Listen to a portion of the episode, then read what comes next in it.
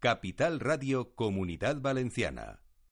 ¿Quiere conseguir rápidamente una cita previa para pasar la ITV de su vehículo? En ITV de Levante podrá conseguirla en nuestros centros de Masalfasar, Campanar y San Antonio de Benajever. Solicítela ya a través de la web laitv.com o en el teléfono 963 01 3434. ITV de Levante. Impulsa tu modelo de negocio con Escentia Alliance, un equipo de profesionales expertos en todas las áreas de la empresa: finanzas, ventas, recursos humanos, derecho mercantil y laboral, industria 4.0 y formación directiva. Desde Escentia Alliance trabajaremos contigo para que tu empresa tenga una gestión profesional y personalizada. Contáctanos por teléfono en el 670 40 81 90, por email en info@escentialliance.com y en nuestra web www www.estentialliance.com. Así suena el acelerador del planeta. Y así queremos que siga sonando. Volvo XT60. Seguimos innovando para dejarlo todo como está. A un precio que no esperas. Más en volvocars.es. Vedad Valencia, Valle de la Ballestera 6 o en vedadvalencia.com. Tello Abogados, 25 años de servicio personalizado. Tello Abogados, especialistas en asesoramiento y gestión para empresas, autónomos y particulares. Tello Abogados, servicios jurídicos en derecho laboral, fiscal, mercantil, urbanístico y contencioso administrativo, civil o familiar. Consulte nuestros servicios en telloabogados.com.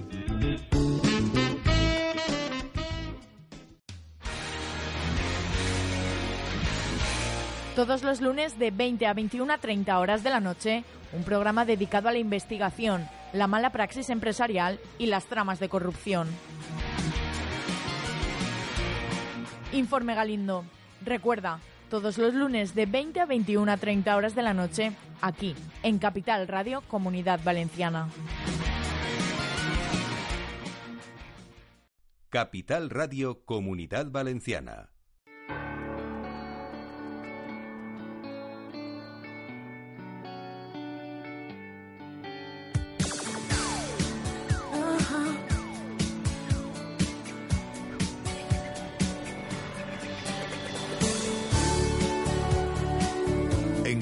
Con Carlos Ferragut.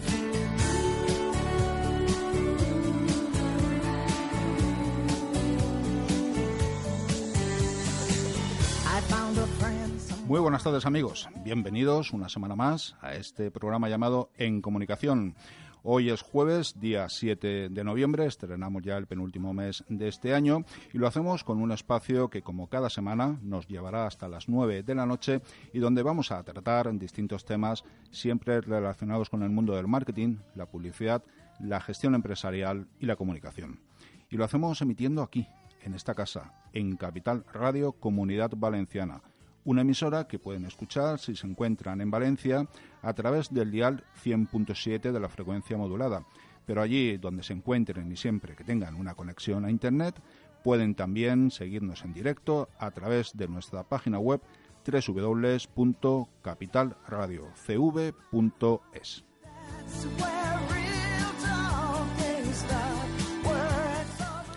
Y quiero, como cada jueves al inicio de este programa, invitarles a que nos hagan llegar cualquier comentario o sugerencia respecto, por ejemplo, de los temas que a ustedes les gustaría escuchar o aquellas cuestiones que quisieran plantear a nuestros entrevistados. Para ello les ponemos a su disposición nuestras redes sociales y el correo electrónico.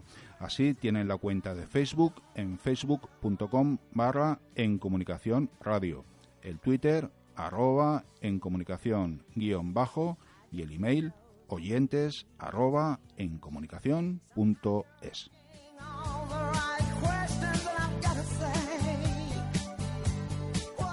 ¿Y esta semana cuáles son los temas que vamos a tratar? Pues vamos a comenzar charlando con José Carlos Gutiérrez, que es el presidente de la FEDE, la Federación de Empresas de Publicidad y Comunicación. Vamos a tratar con él cuál es la realidad actual del sector de las agencias de publicidad y de comunicación desde dicha federación. Estaremos después con la sección paso a paso con Marina de Empresas y concretamente hoy vamos a tener dos startups.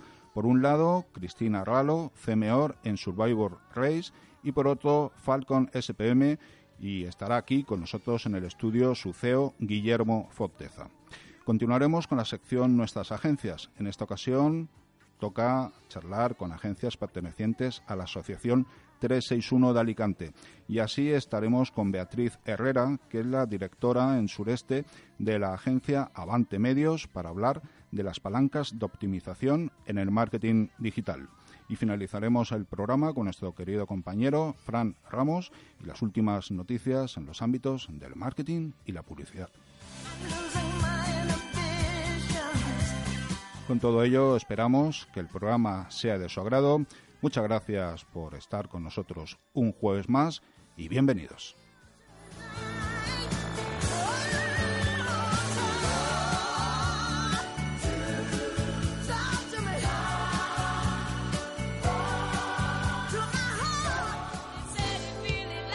La entrevista de la semana.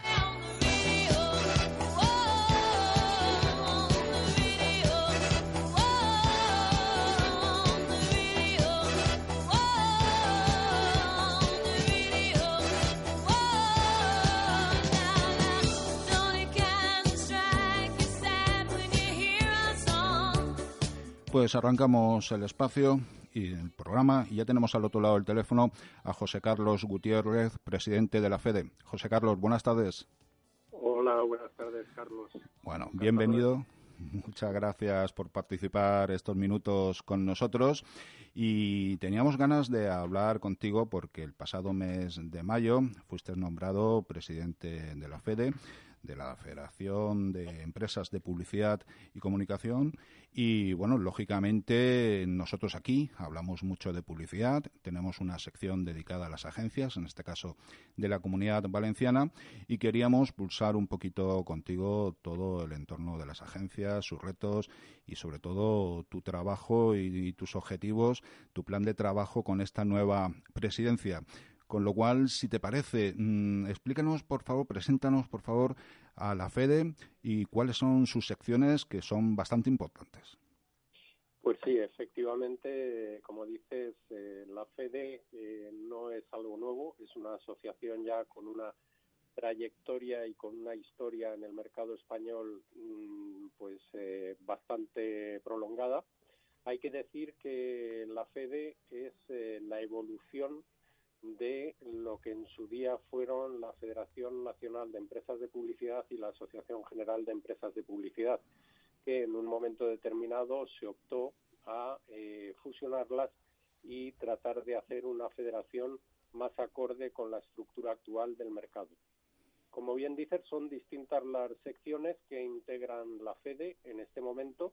Eh, las más importantes eh, por número de socios son eh, la sección de agencias de publicidad, eh, que tiene más de 40 socios, porque, como bien sabéis, eh, recientemente se incorporó a esa sección la Asociación Agencias de España. Eso ha hecho que haya crecido de manera importante el número de empresas en esa sección y el perfil de empresas también del que luego hablaré. En segundo lugar, también es eh, muy importante eh, y muy relevante dentro de la FEDE la sección de eh, la FEDE AEP, es decir, la integración en su día de la Asociación Española de Publicidad Exterior, que configura una de las secciones más importantes y más relevantes dentro de la, de la FEDE y con más visibilidad, puesto que realizamos las jornadas también de publicidad exterior que hace eh, un par de ediciones se celebró en vuestra comunidad, en concreto en Alicante. Estuvimos allí en su día charlando con vosotros al finalizar las jornadas, en directo con el programa. Además de estas secciones, de estas dos que he mencionado, pues está la sección de agencias de medios, está la sección de exclusivas eh, de publicidad, está la sección de marketing directo o de publicidad eh, directa, eh, y está la sección también de servicios de marketing.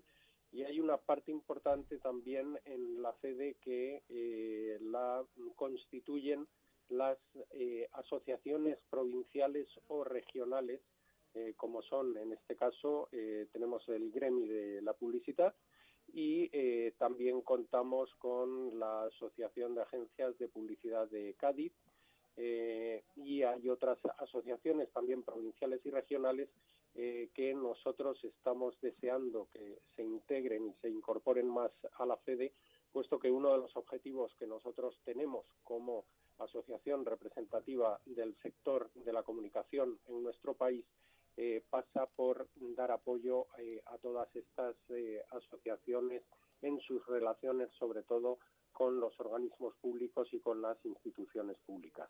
Me preguntabas acerca de bueno cuáles son los objetivos de, la FEDE en este momento. Eh, la FEDE, como bien sabes, bajo la presidencia de Juan Carlos Palantes, eh, momento en el que yo era vicepresidente, eh, experimentó un cambio importante en, su rumbo y en su orientación y objetivos. Por lo tanto, yo he tomado ese relevo y hay una serie de objetivos que siguen, que siguen muy vivos y en los que estamos trabajando.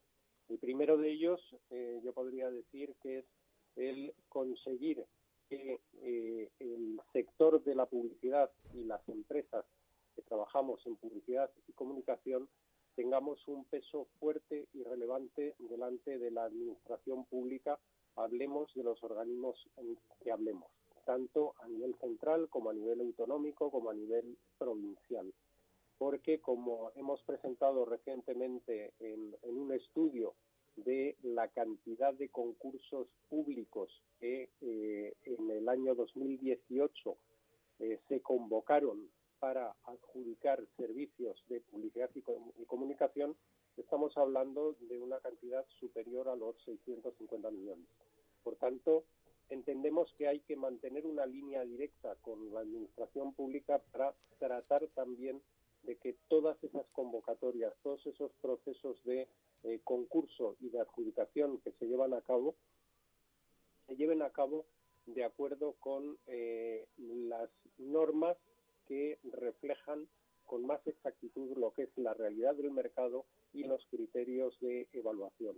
Y sobre todo, y ese es un punto importante en el que me gusta incidir y que comentaba de pasada cuando hablaba de agencias de España, sobre todo que seamos las empresas españolas y empresas independientes las que podamos optar, como en gran medida somos pymes, a todos esos concursos que en muchos casos eh, ven cerrada su puerta para empresas como las nuestras, eh, dadas las características de los pliegos que se están presentando. Es decir, que eh, luchamos por tener una presencia del sector dentro de lo que es el ámbito público y en concreto más eh, del sector constituido por empresas españolas e empresas eh, independientes. Además de ello, pues lógicamente eh, trabajar por una mejor formación de nuestros profesionales.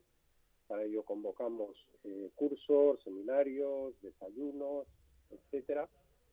trabajar también por un mayor reconocimiento de nuestra profesión dentro de también otros ámbitos profesionales y de aproximación a, universidades y a centros educativos.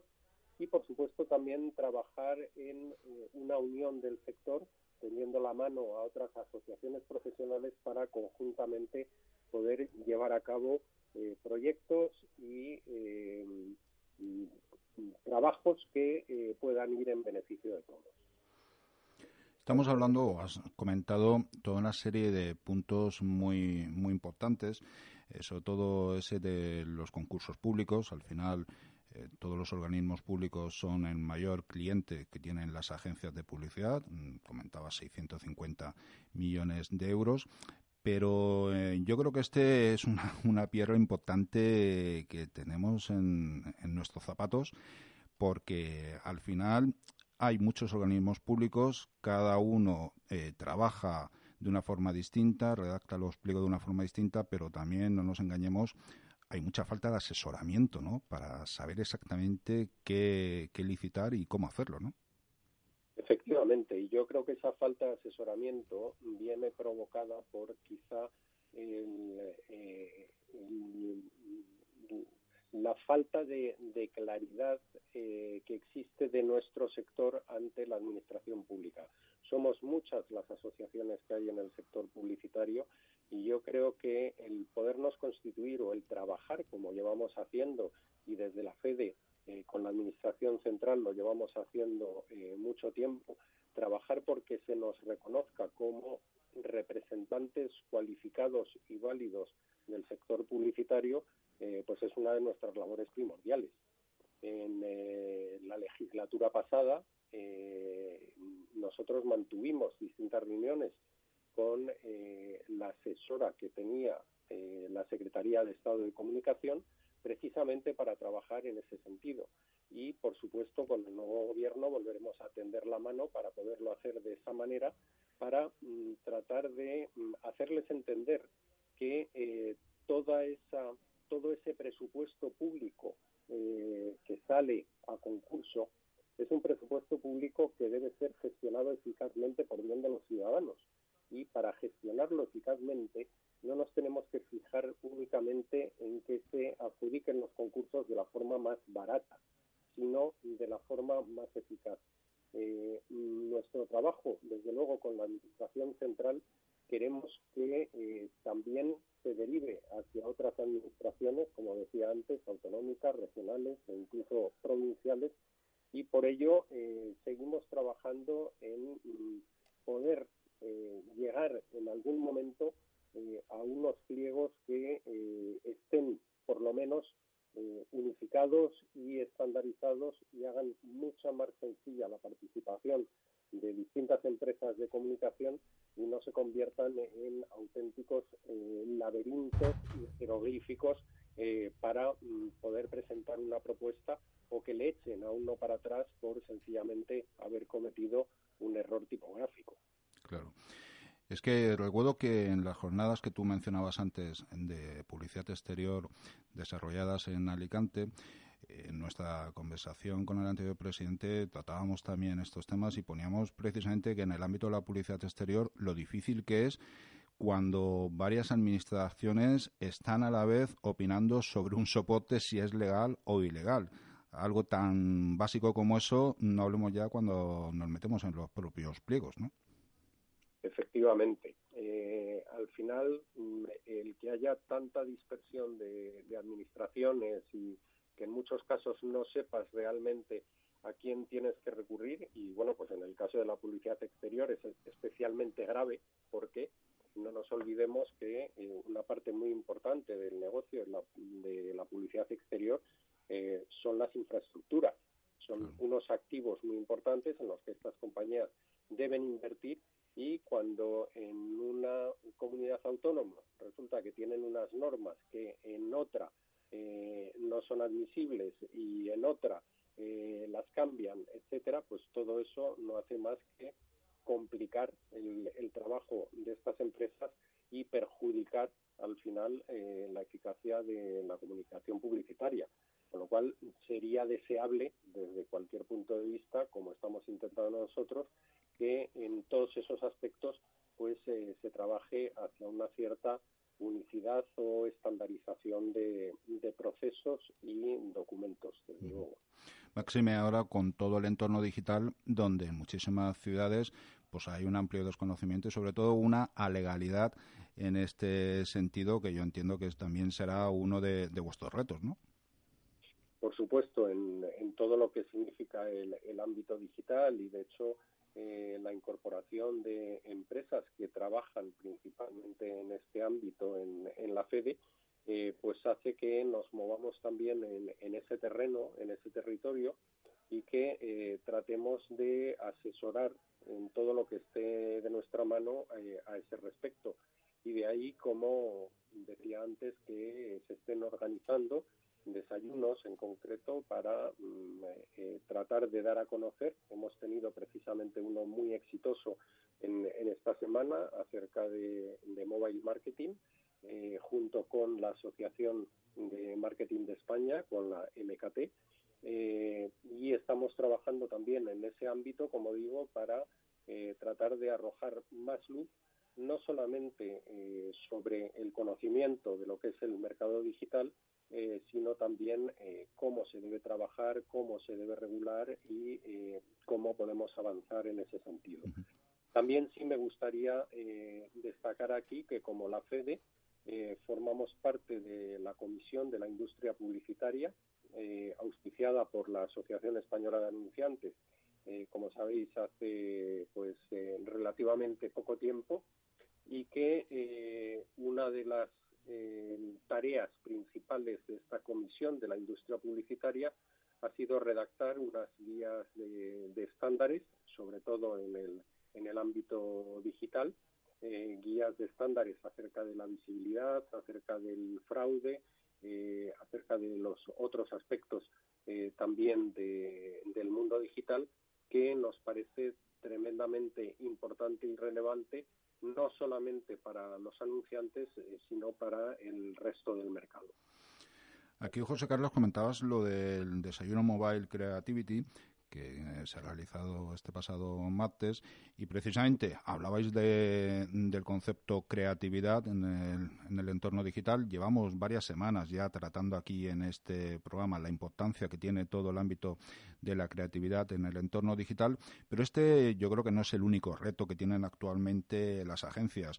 Cuando me estaba documentando para charlar contigo, pues he podido leer en Internet, eh, junto al tema de la creatividad, eh, la publicidad intrusiva, la gestión de los canales, eh, el tratamiento del cliente, los costes y la eficiencia, algo de lo que también se ha hablado mucho, el nuevo perfil de agencia. Al final mm, de todos estos retos, mm, ¿cómo se están adaptando nuestras agencias a nivel nacional y si estos retos que tenemos aquí en España son similares en otros países de nuestro entorno? Eh, los retos españoles, eh, la verdad es que son retos que podríamos decir que, desde luego, en Europa nos encontramos con los mismos retos y yo te diría que a nivel global. Quizá hace años eh, las velocidades mm, y la capacidad de actualización de las empresas en unos mercados y otros eran distintas. Hoy en día, eh, con la globalización y con las comunicaciones, esto es prácticamente igual en, todas partes. ¿Cómo se van adaptando nuestras empresas? Pues nuestras empresas se van adaptando, la verdad, que con, mucho esfuerzo, con mucho entusiasmo, con mucha dedicación y eh, salvando, mm, la verdad, que muchísimos obstáculos muchísimos obstáculos que eh, ponen, por un lado, a veces las empresas, y, hablo de em, empresas de, tecnología que a lo mejor en un momento determinado pues no están eh, funcionando como, como se debiera o, como se esperase de ellas. Eh, tenemos retos importantes como es todo el, reto de la medición digital, que también es un reto en el que al que nosotros también nos sumamos y, que se trata en prácticamente todos los foros eh, que se dan en la actualidad en el tema del ámbito digital. Y como te decía, eh, todo lo que se ha avanzado en la Comisión de la Industria Publicitaria acerca de estas guías de, estándares tiene una enorme repercusión en lo que es luego eh, la, utilización y el funcionamiento eh, de toda la comunicación digital. En concreto hablabas de la creatividad y una de las cosas que, a mí más me, sorprendió eh, cuando estuvimos presentando esas guías de estándares es eh, el no ver en, la presentación de estos estudios y de estos informes el no ver creativos. Al final, la creatividad digital tiene mucho que ver con eh, la tecnología y las posibilidades que la tecnología te ofrece. Entonces, si un creativo se está perdiendo eh, esas posibilidades, está mm, perdiendo gran parte del de el valor o de la fuerza que puede tener su trabajo. Entonces, eh, vale que en el fondo el creativo tenga que, crear, tenga que buscar la idea, tenga que buscar el concepto, pero es que hoy en día el mundo digital le ofrece unas posibilidades tecnológicas que eh, la mayor parte de las veces se desconocen y no hay nada más que ver cuando eh, uno empieza a hacer una campaña digital y está pidiendo las piezas creativas, como en muchos casos no existen eh, piezas creativas que se adapten a las necesidades eh, específicas y tecnológicas que tienen esos canales, con lo cual hay que volver a rehacer la pieza, pues porque pesa más de lo que el canal admite. Es decir, que hay una serie de aspectos ahí en los que se está trabajando eh, y se va trabajando bien. Yo sí te diría que tenemos los mismos retos que otros países y también te diría que tenemos agencias digitales y profesionales digitales que están incluso bastante mejor que en otros países. Lo que hay que hacer es facilitar el desarrollo de ese mundo digital y ponerlo en valor, porque venimos también de una tradición en la que parece que todo lo digital es barato y no tiene por qué ser barato si queremos que sea bueno y eficaz. Pues había también otro punto que me imagino que esto da para mucho tiempo y nos quedan ya pocos minutos, pero que sí que te quería también preguntar si de alguna manera se está trabajando para ver cuál debe de ser la correcta forma mm, de remuneración por parte de las agencias ante los clientes. Esa, es la pregunta del millón, Carlos. Ese, ese es un debate que yo creo que no va a terminar nunca. Eh, porque es un debate mm, que tiene mm, eh, muchas derivadas eh, y muchos matices. Nosotros en concreto, desde la FEDE, eh, por lo que sí abogamos, y así lo decimos en todos los foros a, los que concurrimos, es porque haya una remuneración justa de los servicios. De ahí que mm, volvemos otra vez al tema de la administración pública, eh, nosotros defendemos que haya una remuneración, eh, aunque luego sabemos que en el mercado la gente es muy libre de, hacer lo que quiere y en concreto pues hay muchas empresas que al final están ofertando sus servicios al 0% y desde luego así no se trabaja ni en favor del reconocimiento de nuestro sector ni en favor de la revalorización de esta industria y desde luego eh, no se trabaja en beneficio de las empresas. Toda empresa privada tiene que tener un beneficio y eh, un beneficio razonable. Nosotros estamos prestando unos servicios, unos servicios que cada vez tienen más valor porque eh, nuestro trabajo es hacer que la comunicación de nuestros clientes sea eficaz en un mundo y en un entorno cada vez más diverso y más diversificado. Y es cierto que con los clientes, con los anunciantes, cada vez se habla mucho más claro eh, de este aspecto y cada vez se ponen más sobre la mesa todos aquellos valores y todas aquellas magnitudes con las que hay que eh, jugar. Eh, pero no podemos olvidar que nosotros tenemos unos costes fijos que hay que cubrir, por tanto tendría que existir una remuneración fija y por supuesto también tiene que existir o puede existir una remuneración una remuneración variable en función de resultados pero siempre y cuando esos resultados sean medibles y sean imputables al trabajo que nosotros estamos haciendo. Es decir que eh, se buscan muchas fórmulas eh, hay muchas fórmulas hoy en día eh, sobre la mesa hay agencias que trabajan con horarios hay agencias que trabajan con comisión sobre inversión eh, hay agencias que trabajan por proyectos, todo es discutible, pero eh, discutamos llegando a un entorno o partiendo de una base que sea una remuneración justa y eh, que no trabajemos en precario, porque eso, como digo, no es bueno para nadie ni lleva, desde luego, a un buen trabajo ni a una solución eficaz de comunicación. Claro, al final de lo que se trata, como en cualquier ámbito, es que ambas partes ganen que, bueno, cada uno puede lógicamente remunerarse de la manera que crea oportuna, pero también dándole valor al trabajo que se hacen desde las agencias que, como tú decías, es mucho más alto del que en muchas ocasiones se puede uno pensar, eh, como a veces se, escucha, bueno, si es toda la creatividad, si eso no, si eso en un momentito se, se prepara, ¿no? O sea, que creo que hay que darle valor y, anunciantes, marcas, agencias, ponerse de acuerdo en que este sector siga trabajando, tiene un valor fundamental en, el PIB español y por lo tanto, pues seamos nosotros los primeros que, que demos ese valor, ¿no?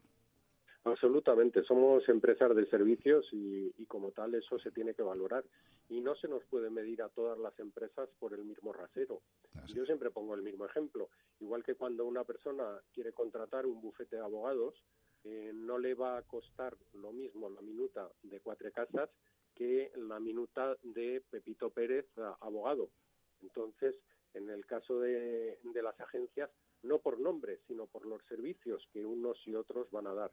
Por lo tanto, hay que contar con todo ello y, desde luego, en ningún caso pensar ni ofrecer, como algunas empresas ofrecen, bueno, yo te regalo la creatividad si haces conmigo los medios, si haces conmigo la inversión.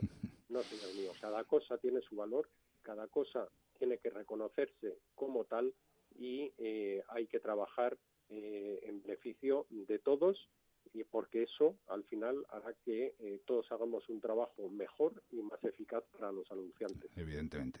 Pues José Carlos Gutiérrez, presidente de la FEDE, tenéis por delante un trabajo amplio, ¿eh? un trabajo, unos retos muy importantes y seguro que poco a poco los iréis consiguiendo todos con gran éxito. Te agradezco mucho que hayas estado estos minutos aquí con nosotros.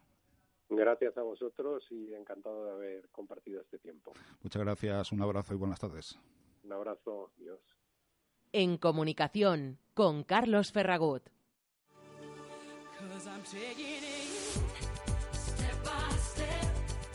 Paso a paso. Con Marina de Empresas.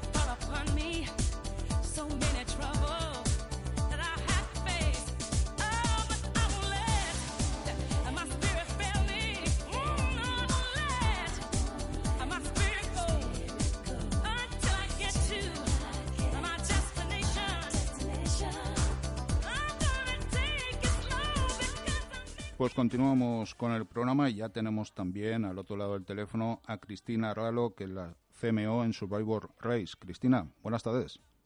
Hola, buenas tardes, ¿qué tal? Muy bien, bienvenida, me alegra saludarte. Y coméntanos, vuestra empresa, Survivor Race, ¿a qué os dedicáis? Que ahora los oyentes van a descubrir que es algo realmente muy interesante y muy dinámico. ¿Lo podemos definir así?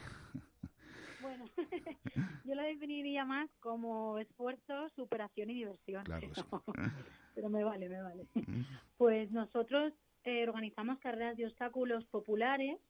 Les llamamos populares porque normalmente las carreras de obstáculos son muy duras, son extremas y nosotros lo que hemos hecho es llevarlo pues eso al terreno popular. Cualquier persona puede hacer nuestras carreras. Hay niveles, hay, hay varios niveles que son para competición y sí que es un poco más duro y luego hay otros que es para todo el mundo. Entonces, de ahí el término popular y intentamos estar en los principales puntos de España y en ciudades accesibles y principales también por eso, para atraer a más gente. ¿En qué consiste, consisten básicamente estas carreras que estáis teniendo un gran éxito ya por toda España y creo que ya, pues lógicamente, con este éxito os van a ir llegando poco a poco los partners que van a querer acompañaros en estas acciones? Pues sí, de hecho ya, ya tenemos a dos que llevamos toda la temporada con ellos porque nosotros buscamos patrocinadores de temporada y tenemos a Monster y a Iceback que son dos marcas pues muy conocidas, claro. Y, y bueno, pues el éxito básicamente es que cuando una persona prueba la carrera, sobre todo ese sentimiento de superación que os decía antes, que sientes al poder superar todos los obstáculos, es lo que realmente te hace querer volver y querer volver a sentir eso, porque conforme vas pasando un obstáculo y otro, dices, ostras, el siguiente lo voy a hacer mejor, el siguiente lo voy a hacer mejor. Es como que te empoderas y acabas la carrera con una sensación de que, bueno, puedes volar. Así que principalmente eso, que, trabajamos mucho para que el corredor sienta que ha vivido una experiencia, no una carrera más. ¿Cómo mm, desarrolláis o cómo estructuráis las distintas categorías en cada carrera? Pues nosotros tenemos tres distancias, eh, 10, 15 y 6. La de 6 y la de 15 son solo para gente popular. Y en la de 10 tenemos las tres categorías, que es la popular la, y dos competitivas, que se llaman élite, que es la principal, y age group. Age group significa grupos de edad, entonces ahí compiten entre los mismos grupos de edad y en élite compite cualquier edad. Entonces al final los de élite es gente que sí que practica mucho deporte, que entrena específicamente para estas carreras e incluso que, se clasifica para el Mundial de Carreras de Obstáculos, que también lo hay. Y, y, bueno, nuestra carrera de hecho es una de las que de las que clasifica para el Mundial, que no, no lo son todas. Y tenéis próximamente también una carrera en Sagunto que coméntanos cuándo va a ser y, y, cómo está estructurada. Sí, la próxima es el 16 de noviembre, que es el sábado que viene en Sagunto es la final de la última carrera del año y la final de la temporada. Entonces nosotros lo que tenemos, aparte de, clasificar para el Mundial de Carreras de Obstáculos, también tenemos una liga interna que se llama Survivor League, en la que pueden clasificar los los que queden en los primeros puestos de élite y de age group. Y lo mejor de todo es que se llevan compensación económica, que esto es algo que no hace ninguna carrera de obstáculos. Entonces, claro, tenemos afortunadamente a varios atletas súper reconocidos de este mundo de, España que van a venir a de, pues del País Vasco, de Barcelona, de Madrid, a, pues a, correr la final en, en Sagunto. Entonces, claro, esperamos que va a ser un evento pues grandioso para, pues por lo que digo, para este mundo que todavía es un poco desconocido, pero el que lo prueba engancha. Bueno, pues una página web donde todos aquellos interesados puedan, puedan tener más información y puedan apuntarse. Claro, es survivor guion del medio, rey, que se escribe race.com. Fenomenal. Pues Cristina Ralo, CMO Survival Race, muchísimas gracias y mucho éxito en la próxima carrera de segundo y en todas las siguientes que vayáis desarrollando a lo largo del 2020. Pues muchísimas gracias a vosotros. Un saludo y buenas tardes. Venga, buenas tardes. Bueno, y continuamos también dentro de la sección con Guillermo Foteza, que es el CEO de la empresa Falcon, que es una compañía dedicada al desarrollo de software específico para la gestión comercial, a quien tenemos aquí en el estudio. Guillermo, buenas tardes. Hola, buenas tardes, Carlos. Bueno, pues te pregunto también lo mismo. Eh, Falcon, una empresa que exactamente a qué se dedica y sobre todo cuáles son sus valores añadidos frente a otras que puedan haber en el sector. En Falcon SPM hemos desarrollado una aplicación de gestión comercial eh, que ayuda a los comerciales a encontrar las, las, mejores oportunidades de negocio. Está enfocado en la, venta directa y por hacer un símil con el marketing online lo que hacemos es captar toda la información de interacción con, con el cliente para medir el, rendimiento de los comerciales en función de una posible selección de clientes. Generamos una ruta de visitas para cada comercial y cada día, ayudándoles a encontrar la mejor oportunidad. Al final, en la venta, estar en el momento y en el lugar adecuado es, es clave. ¿Cómo surge la idea de, de montar esta empresa, Guillermo? Yo trabajé muchos años con equipos comerciales, ayudándolos y guiándolos en, su labor, implantando CRMs y acabamos dándonos cuenta de que esos CRM son programas pasivos que almacenan información, gran cantidad de información, pero en, su gestión y en su aplicación en la, vida real o en el trabajo diario de sus agentes es donde podíamos sacar un mayor rendimiento a esa información. Y un elemento diferenciador, ya comentas que es no parecerse a un CRM, pero esto, ¿cómo lo entienden las empresas cuando se lo presentáis? Y sobre todo también, ¿cómo lo entienden los propios comerciales, que al final son los protagonistas de vuestro trabajo, ¿no? de vuestro producto?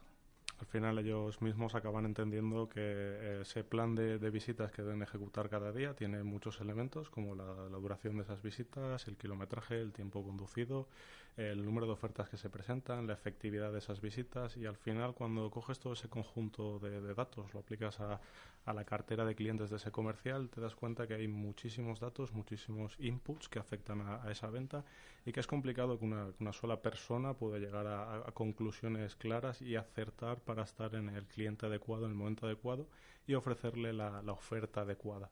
Entonces son muchas condiciones las que condicionan el, éxito de, esa visita y de, esa venta. Entonces es, es, necesario analizar todos esos patrones y sacar una, conclusión clara, que a veces es, complicado para una persona cuando tiene que atender llamadas, tiene que llevar la negociación y cuenta con, con tanta información en su cabeza. Toda esa información lógicamente entiendo que también se le traslada luego al comercial, el comercial la ve in time, el comercial eh, puede trabajar sobre ella, ¿de qué forma lo tenéis esto estructurado? Pues eh, empleamos la, geolocalización del propio teléfono, nunca para llevar un, seguimiento a la ubicación del comercial, pero sí para recoger todos esos inputs de manera automática, de manera que él puede ver las anteriores interacciones que ha habido con el cliente, ver esa efectividad de, las visitas, el número de visitas necesarias para lograr esa venta y tener datos reales de la manera en la que él está trabajando, para poder llevar sus propios objetivos y trabajar en su propio rendimiento. Al final el comercial requiere de bastante información para conocer al cliente, conocer su segmento, conocer el, tipo de productos que consume, la manera de consumir. Entonces es importante para el comercial conocer cómo se comporta su cliente para adaptar eh, su trabajo diario, la oferta y la manera en que realiza esas, esas visitas o planifica su día toda una información que seguro que en más de una ocasión el propio comercial se sorprende ¿no? de lo que de lo que le puede aportar para mejorar su rendimiento ¿no? Es, es bastante complicada la, labor de los, los comerciales y, darse cuenta de todos esos inputs de datos y ver cómo influyen en su día a día, la verdad es que les, les sorprende bastante. Y el hecho de no tener que guardar esa, esa información de una manera más, más manual y el hecho de saltarse ese proceso de, de análisis de, de, datos más propios de, un directivo o una persona más, más formada, la verdad es que aumenta mucho su, su capacidad de, reacción y de adaptación al mercado. ¿Cuánto tiempo lleváis trabajando en el entorno de lanzadera? Entramos en lanzadera durante el, mes de septiembre y desde entonces seguimos. O sea, que estáis recién llegados, pero el entorno lanzadera, lo pregunto en muchas ocasiones al resto de compañeros que pasan por aquí, ¿qué está suponiendo para vosotros poder trabajar allí?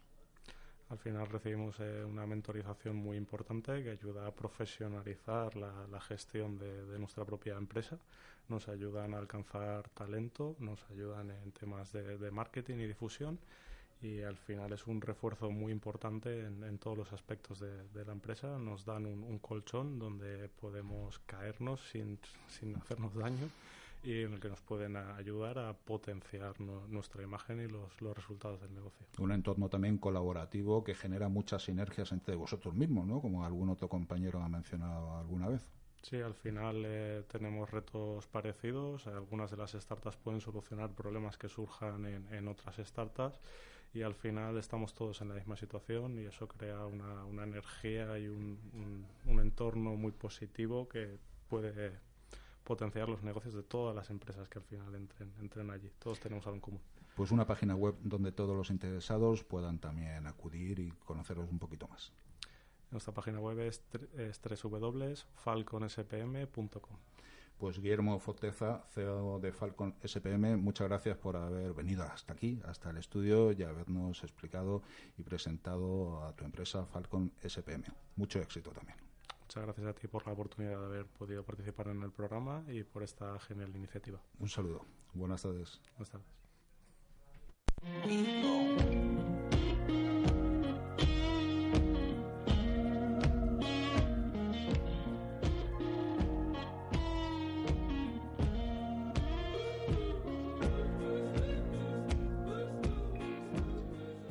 Pues seguimos con el programa, ya nos encontramos en la sección de nuestras agencias. En esta ocasión le toca a la Asociación 361 de Alicante y concretamente vamos a charlar hoy con Beatriz Herrera, que es la directora de la Delegación Sureste de Avante Medios. Beatriz, buenas tardes. Hola, buenas tardes, Carlos. ¿Qué tal? Muy bien. Bienvenida aquí, como siempre digo, a vuestra sección, a vuestra casa y Avante Medios. Coméntanos brevemente quiénes sois y ahora vamos a charlar sobre algo muy importante como son las palancas de optimización en el marketing digital en base a una ponencia que hicisteis el pasado martes en la Cámara de Comercio de Alicante. Pero avánzanos, Avante Medios, nunca mejor dicho, ¿quiénes sois? Avante y avance. Pues nada, eh, lo primero de todo, gracias por, por contar con nosotros. Y, bueno, a tu pregunta de quiénes somos Avante Medios, pues a ver, tenemos delegación, eh, la sede central en Madrid. Eh, y bueno, yo me encargo de la, de la dirección de la delegación sureste, eh, desde la cual cubrimos Comunidad Valenciana y Región de Murcia, ¿vale? Tenemos la oficina en, Reyes Católicos aquí en, el centro de Alicante. Y básicamente, pues bueno, nosotros nacimos en el 93 como una agencia de planificación de medios por aquellos entonces no existía ni prácticamente ni el online, o sea que nos dedicábamos a la planificación de radio, prensa, exterior y tal. Y, bueno, eh, el, el, CEO de la empresa, Jesús Uso, pues ha, sabido eh, subirse al carro de, de, las tendencias de mercado a nivel publicitario y, y la verdad que llevamos ya muchos años mm, tratando el marketing digital en cuanto a publicidad, ¿vale? Y, estamos súper focalizados en, todo el tema de, de publicidad online, de qué medios hay, novedades, siempre estamos en continuo reciclaje porque es fundamental. O sea, si, si de por sí los medios es algo vivo, en el mundo online muchísimo más. Muchísimo más. Bueno, pues vamos a charlar un poquito sobre esa exposición que hicisteis el pasado martes en la Cámara de Comercio de Alicante y que hablaba sobre las palancas de optimización en el marketing digital. Lo primero, eh, ¿cuáles son esas palancas y explícanos un poquito por qué la importancia de cada una de ellas? Mira, así a modo resumen, eh, nosotros mmm, desgranamos esta optimización del marketing digital en cinco palancas que son una, los datos, o sea, lo que es la data, otra, la, la pata de redes sociales y todo lo que está relacionado con relaciones públicas de una marca, una empresa, ¿vale? La tercera pata para nosotros, que es donde nosotros más trabajamos, es la de medios. Una cuarta que sería la interacción, de cómo, cómo se relaciona la marca, la empresa con sus clientes o sus potenciales clientes. Y por último, y para nosotros, fíjate que siendo agencia de medios, para nosotros la más importante es la creatividad. ¿Vale? Eh, y bueno, ¿y por qué hemos querido trasladar eh, estos conocimientos nuestros al resto de empresas de, en este caso de la Cámara de Comercio de Alicante y tal? Porque nos hemos dado cuenta que muchas veces los anunciantes, ¿vale? Una empresa con su marca, su producto, su servicio, eh, quiere poner en marcha una campaña publicitaria pero no sabe por dónde empezar, ni cuánto invertir, ni dónde ir y muchas veces, pues por ignorancia o por bueno por falta de, de, recursos internos y tal, se limitan a bueno tengo tanto presupuesto y me lo voy a gastar en tal sitio y con una creatividad que bueno que yo no entiendo pero hago así tal tal y todo esto lleva muchísimo trabajo detrás, ¿sabes?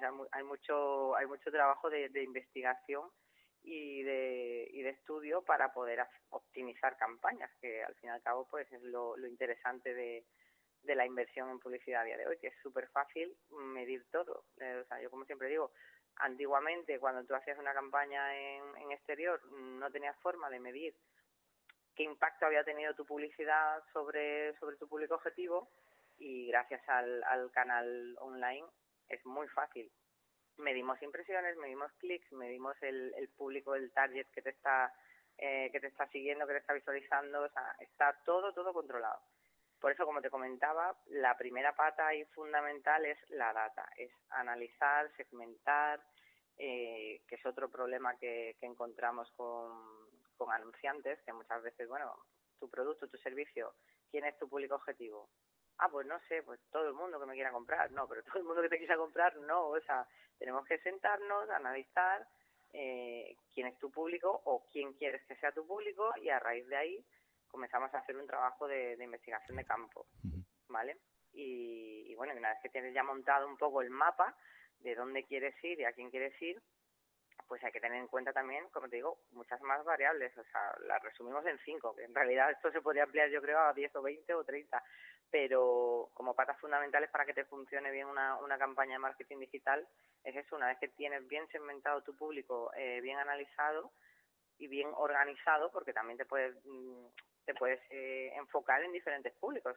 O sea, muchas veces una empresa pues tiene diferentes productos o servicios que no todos van al mismo público, al mismo target. Y entonces esa segunda pata, la de redes sociales que os comentaban de redes sociales y relaciones públicas, pues es súper importante. O sea, tú tienes que, que, cuidar tu marca. No vale de nada que te gastes eh, millones en, una campaña de publicidad brutal y luego dejes de lado el cómo tú te comunicas con, con, tu público, ¿vale? Cómo haces, generas contenido. Eso ya más, más que de agencia de medios, pues es de es de community manager, de temas de contenido, ¿vale? Y luego la tercera y, y, fundamental pata para nosotros, que somos agencia de medios, pues es eso, es, es en qué medios, dónde voy. O sea, ya tengo analizado mi público, sé a quién quiero llegar tengo controlada la parte de, de cómo yo me, me dejo ver al exterior, de cómo me, me muestro en redes sociales, en actividades de relaciones públicas y tal. Entonces ahí entramos nosotros al tema de la planificación de medios, ¿vale? Y yo, aunque soy pro digital, porque creo que hoy en día prácticamente toda la población consume consume internet, o sea, y ya se quedan fuera, pues bueno, los abuelitos de 80, pero es que ya un niño con 5 años que está cogiendo el móvil y poniendo YouTube, o, o sea, ya es brutal, o sea, estamos todos en ese canal. Eh, pero no, no descarto, en muchas ocasiones, de hecho lo hacemos, eh, estrategias 360 grados. Al final eh, tienen que llevar todas una coherencia, pero bueno, tú puedes tener tu campaña digital con una finalidad y tal, apoyada con resto de medios, pues como puede ser radio, como puede ser prensa, que todos sabemos que sigue teniendo una gran penetración y cobertura, en fin, tienen también sus pros. Claro, hay que jugar un poco con todos los canales, con todos los. sí, sí, por supuesto. Yo viva la omnicanalidad, aunque luego la conversión final a lo mejor sea venta en internet, porque está como muy de moda, ¿no? Todo el mundo ahora ya abre e-commerce y tal, y ya es la venta online, la venta online. Vale, me parece bien y que utilicemos obviamente el canal digital para la conversión pero siempre yo soy partidaria de apoyarlo con otra serie de medios que también refuerzan la marca, el, nombre de tu, de tu empresa, tu producto y, también obviamente pues la difusión. Evidentemente. no todo el mundo está en Internet todo el rato. Y Beatriz, mm, una conclusión principal, aquello que más destacaron eh, los asistentes a, a, la conferencia de este pasado martes allí en la Cámara de Comercio. ¿Qué, qué fue lo que, por lo que estuvieron más interesados?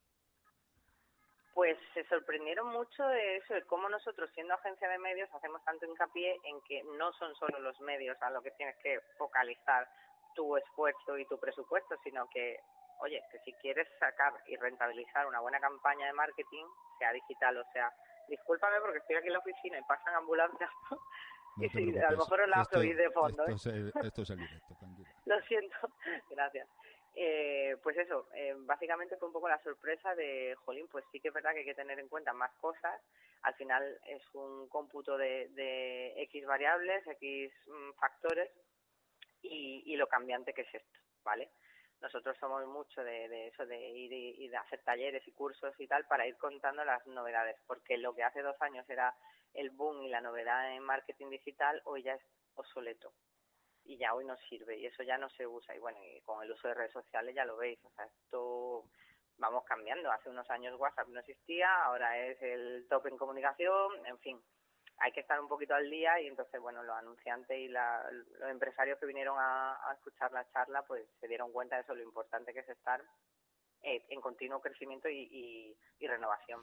Bueno, pues seguro que sería una interesantísima charla tanto por lo expuesto por vuestra parte como por todas las preguntas y las cuestiones que plantearon los asistentes y desde luego que es importante estar siempre al lado de los anunciantes, al lado de las marcas, dando a conocer todos los canales y todas las formas que hay de trabajar hoy en día y que como tú bien dices va evolucionando a un ritmo vertiginoso cada, cada día.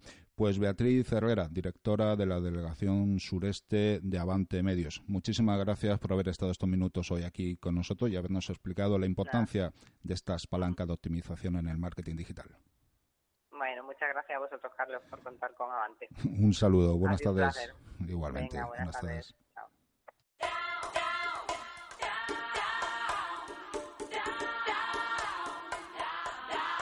En medios. Y enfilamos rápidamente el tramo final del programa de hoy y lo hacemos con nuestro querido compañero Fran Ramos. Fran, buenas tardes. Muy buenas tardes. Bueno, vamos a ir hoy un poquito más deprisa contigo y de las noticias tan interesantes que nos traes hoy, si no te importa, me gustaría empezar por cómo poder elegir el mejor nombre para nuestro negocio. A ver, coméntanos. Pues sí, pues todos sabemos la importancia que tiene elegir un buen nombre, porque de ahí salen muchísimas circunstancias para, para el futuro. Y es muy importante porque el valor al final de la marca la va, la va a dar precisamente el, el naming. Bueno, pues elegirlo la verdad es que es un tema complicado y es complicado porque al final es una experiencia bastante dura y a veces agotadora. Y también suele ser complicado hoy en día porque una vez que si hemos tenido la gran suerte, que ahora vamos a analizar un poquito cómo hacerlo, podemos elegir un buen nombre, y luego viene el problema de que el dominio, al final, la marca con la que vamos a operar en Internet, pues esté también libre. Con lo cual, fíjate si al final se convierte esto en un, en un galimatías. Y para los que trabajamos en marketing y nos, nos enfrentamos a ello con cierta frecuencia, pues la verdad es que, que suele ser bastante complejo. Y mira, el 78% de los clientes dicen que un buen nombre para una empresa pues da una buena impresión de manera directa y en primer plano. ¿vale? El 58% de los clientes también afirman que, que, el, que, con el, que con ese nombre el empresario pues también puede hacer unas relaciones eh, personales importantes, lo entiende se puede relacionar de una manera, digamos, en un círculo más B2B, pues también hay dado una, una importancia bastante al, al nombre. Y el 50% de los consumidores también hablan que las marcas pues crean, eh, llegan a crear o no confusión respecto a su propio nombre y lo que significa y lo que trasciende. Es un poco así para, para entendernos. Por lo cual, bueno, pues ese, ese buen nombre eh, hay también que, que ponerlo en, en valor, no solo por estos puntos que estamos diciendo, sino de cara al futuro, porque debe tener una trascendencia, debe ser un nombre que, pues, que, que sea notorio, que sea distinto, que sea duradero, que sea evocador, que sea pronunciable, que sea creíble, y tiene que tener un montón de, de atributos y sobre todo que no tenga eh, ninguna connotación negativa. Y también aquí el concepto de escalabilidad es muy importante. No es lo mismo al final si vamos a pensar que nuestro nombre va a operar en un mercado más eh, regional, más nacional o más internacional. Tenemos por algunos nombres que se ponen en un país y luego cuando llegan a otro pues resulta que esa palabra significa todo lo contrario o al revés, es ofensiva, ¿no? Y bueno, hay también varios ejemplos de los que hablar, ¿no? Bueno, dicho lo cual, bueno, pues ¿qué podemos hacer para poner un, un buen nombre? Bueno, pues hay distintas técnicas, distintas formas de, de poder atacarlo. Hay una, una herramienta muy interesante que se llama Bust a Name en inglés, B-U-S-T-A Name, Bust a Name, que bueno, esta al menos por lo menos ayuda muchísimo a, hacer eh, juego de palabras y saber también si están libres a nivel de a nivel de digital, a nivel online. Eso es muy muy interesante. ¿Qué más técnicas hay? Bueno, pues la verdad es que hay muchas y hay, bueno, no hay ninguna que sea más eh, favorita que otra, pero bueno, está el juego de las palabras aleatorias, está el juego de los seis sombreros, está el juego de los descartes, de, bueno, de la, de la, de la elección a ciegas, existen distintas maneras de poder buscar el nombre y la verdad es que bueno es como mucho antes es un es un tema importante pero bueno hay muchísimos eh, atributos que poder trabajar muchísimas formas de entenderlo y sobre todo teniendo en cuenta siempre que la trascendencia que va a tener. Y al final el nombre muchas veces es el propio valor de la marca. En el futuro al final cuando uno dice cuánto vale mi empresa pues la verdad es que muchas veces lo que vale es el propio es el propio nombre. Así que bueno pues ahí queda un poco la, la reflexión de cómo elegir el, nombre perfecto para mi negocio Carlos. Fundamental desde luego. Pues vamos a terminar eh, ya que nos estamos acercando a la época navideña muchas pymes se ponen a trabajar de distinta forma para esta para estas fechas pero hay unos puntos que creo que son básicos y que debemos o que todas las pymes deben de tener en cuenta. ¿Cuáles son estos, Fran? Pues sí, mira, lo más importante es haber empezado la campaña de Navidad en verano.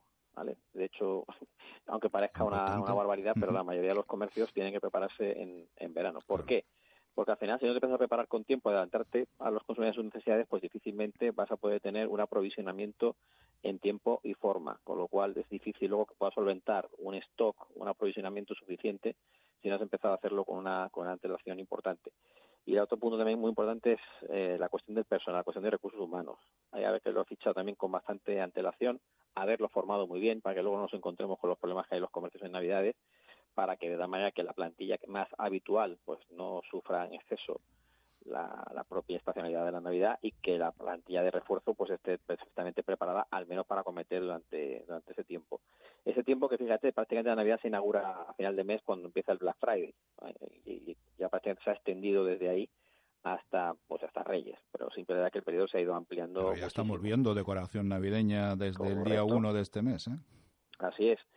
Y también dice un estudio de, de Corporalia que las pymes, que este estudio va dirigido sobre todas las pymes, pues bueno, pues suelen hacer una, una inversión que va entre los 3.000 y 5.000 euros. Y ahí, bueno, pues entra desde la decoración hasta las propias acciones que se quieran hacer, ya sean de, de publicidad convencional, más publicidad online, ya sean acciones de street marketing, bueno, pues ya dependiendo un poco del alcance que se quiera tener.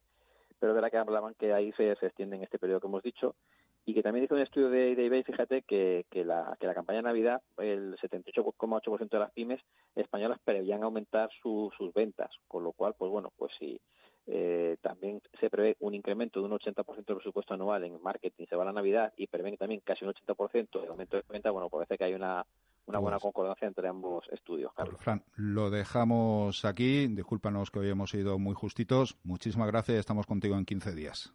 Pues será un placer como siempre. Con un poco más de tiempo, ¿eh? Venga, un abrazo. Hasta luego. Gracias. Adiós. En comunicación con Carlos Ferragut.